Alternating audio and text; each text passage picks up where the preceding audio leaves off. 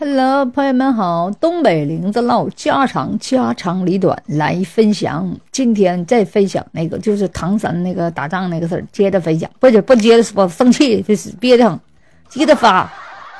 就最近哈，在网上你看这个唐山这个，最近有好多人就实名举报这唐山的，就这个黑社会的，就那个黑社会的，这个人那个人的，呃，怎么怎么贪污的、起夜啥的，好多这个事儿让咱们看出啥？叫唐山这是一股风啊，一股不正之风，是不是啊？首先，他这个风不正之风肯定是从上面往下形成的习惯，所以说这上面的不正，下梁歪嘛。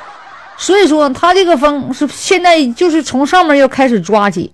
你没听着有个那个举报的那个那个女子举报说了吗？啊，怎么怎么地，怎么怎么地啊？我举报谁谁谁谁谁，到现在还没给我处理。然后有个警察的录音就说了：“老妹儿啊，我求你了，你就把你那视频删了吧。你那不删了啊，你不知道我上面领导看着呢。上面领导看着呢。这一听说上面领导看着呢。”你们听说没有？啥情况？上面有人在看着，所以说他这句话一下就露出了这个事儿啊！我认为绝对是上面有人在，就是在给他做虎作威。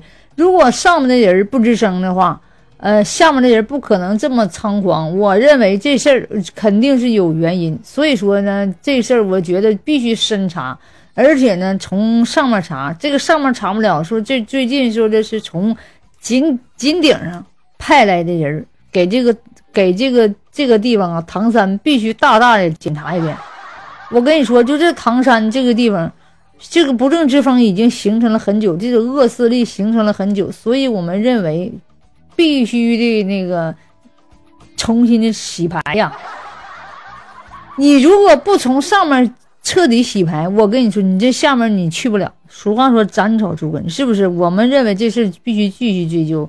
这唐山这家一个波接一波，一个事儿接一个事儿啊，这为什么会这样呢？